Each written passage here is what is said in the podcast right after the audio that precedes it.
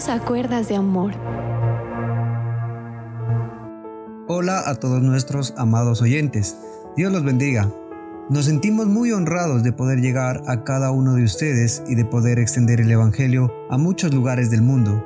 En el día de hoy continuaremos desarrollando el tema acerca del feminismo, reiterando, como lo hicimos en el anterior programa, que la comunidad cristiana no es machista, que la Biblia no es patriarcal, ni estigmatizamos o satanizamos a la mujer. Por el contrario, queremos escudriñar las escrituras para entender que las mujeres ocupan un lugar muy importante en el corazón de Dios.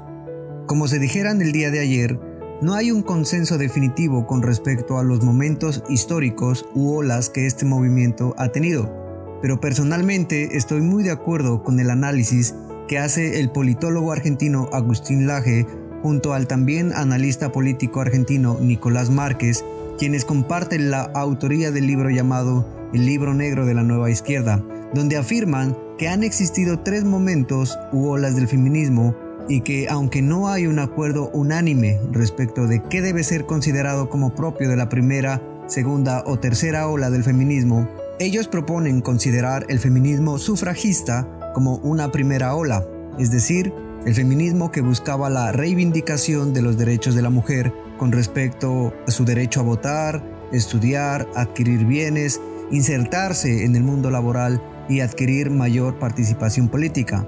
El feminismo marxista como segunda ola, es decir, el feminismo visto desde la lupa del socialismo y del comunismo, y el feminismo culturalista, radical y neomarxista como tercera ola, responsable de la germinación de la llamada ideología de género. En el día de hoy nos vamos a centrar en la tercera ola del feminismo, es decir, en el feminismo radical hegemónico de tercera ola, que es el que actualmente impera en el mundo.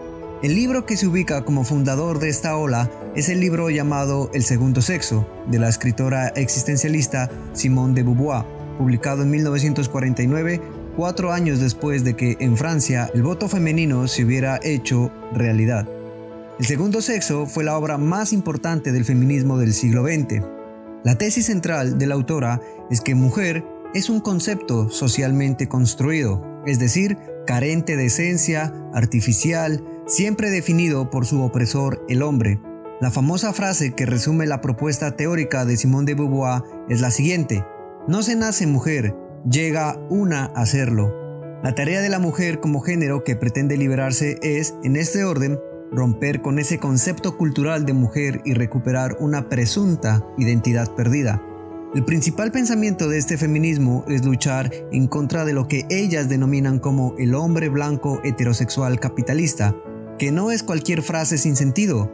Por el contrario, esta postura plantea conflictos entre hombre y mujer, entre blancos, negros y demás razas o etnias, entre heterosexuales y homosexuales, entre capitalistas y comunistas o socialistas, de lo cual se infiere que es una postura bastante conflictiva y dañina para nuestra sociedad. Como cristianos, Dios no nos ha llamado a la división, por el contrario, nos ha llamado a la unidad. Juan capítulo 17, versículos del 17 al 23 nos dice lo siguiente, Santifícalos en tu verdad, tu palabra es verdad. Como tú me enviaste al mundo, así yo los he enviado al mundo, y por ellos yo me santifico a mí mismo, para que también ellos sean santificados en la verdad.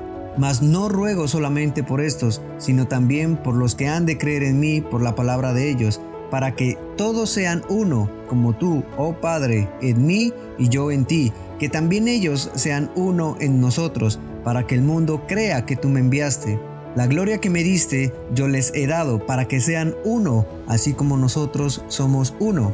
Yo en ellos y tú en mí, para que sean perfectos en unidad, para que el mundo conozca que tú me enviaste y que los has amado a ellos como también a mí me has amado. Por otra parte, la palabra nos revela claramente la voluntad de Dios con respecto al diseño del matrimonio, de la familia y de los roles del hombre y de la mujer.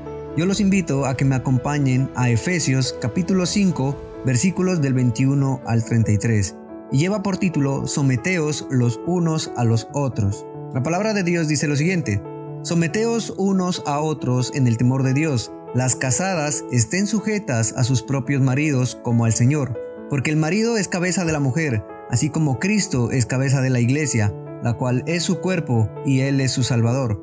Así que, como la iglesia está sujeta a Cristo, así también las casadas lo estén a sus maridos en todo. Maridos, amad a vuestras mujeres, así como Cristo amó a la iglesia y se entregó a sí mismo por ella, para santificarla, habiéndola purificado en el lavamiento del agua por la palabra, a fin de presentársela a sí mismo una iglesia gloriosa, que no tuviese mancha ni arruga ni cosa semejante, sino que fuese santa y sin mancha.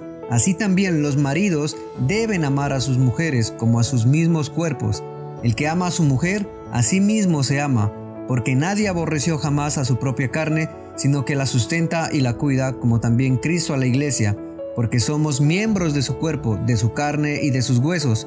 Por esto dejará el hombre a su padre y a su madre y se unirá a su mujer, y los dos serán una sola carne. Grande es este misterio, mas yo digo esto respecto de Cristo y de la iglesia. Por lo demás, cada uno de vosotros ame también a su mujer como a sí mismo y la mujer respete a su marido. De este texto podemos concluir varias cosas. La primera es que Cristo debe ser la cabeza del hombre para poder ejercer un buen liderazgo. También es importante entender que solo puede haber una cabeza en el hogar para evitar luchas de poder y de intereses, tal cual como en un país donde solo puede haber un presidente. El liderazgo del hombre no significa que él es el mandamás de su hogar. Al contrario, ser líder significa que el hombre está al servicio de su esposa y de sus hijos. El hombre es el líder y sacerdote de su hogar, es decir, que debe conducir a su esposa e hijos a los pies de Cristo. La Biblia también nos revela las necesidades más grandes que tiene el hombre y la mujer, ya que nos afirma que el hombre necesita sentirse respetado por su esposa y la mujer necesita sentirse amada por su esposo. El hombre y la mujer son el complemento perfecto en el diseño de Dios Ambos tienen el mismo valor para Dios, aunque conforme a su diseño tienen roles diferentes. La palabra de Dios también nos dice lo siguiente en Proverbios 14:14. La mujer sabia edifica su casa, mas la necia con sus manos la derriba. Algo más que debemos entender es que no se deben intercambiar los roles asignados por Dios para que el hogar funcione. Una mujer que sabe que Cristo es la cabeza de su esposo y ve que su marido es justo con ella y con sus hijos, que no es egoísta y que ama a Dios sobre todas las cosas, no se le dificultará someterse a su marido, porque sabe que busca lo mejor para su familia y no para sí mismo, que es además un hombre sabio. El hombre es el proveedor de su hogar, pero no solo de las cosas materiales, sino también de las necesidades afectivas y espirituales.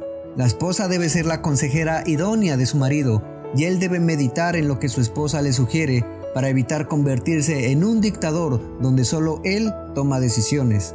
El Señor pedirá cuentas al hombre acerca de su familia por haber sido designado como el líder de ella. Bueno, este es un tema muy extenso, pero la intención fue abordarlo de la manera más concisa posible, buscando que la palabra sea la que nos revele la verdad para que el pueblo de Dios no sea llevado por cualquier viento de doctrina y falsas filosofías. Agradecemos su atención y esperamos que nos acompañes en el día de mañana con una temática igual de controversial, pero que será tomada con todo el respeto y el amor de Dios, ya que hablaremos del aborto. No te pierdas estas enseñanzas. Que Dios te bendiga.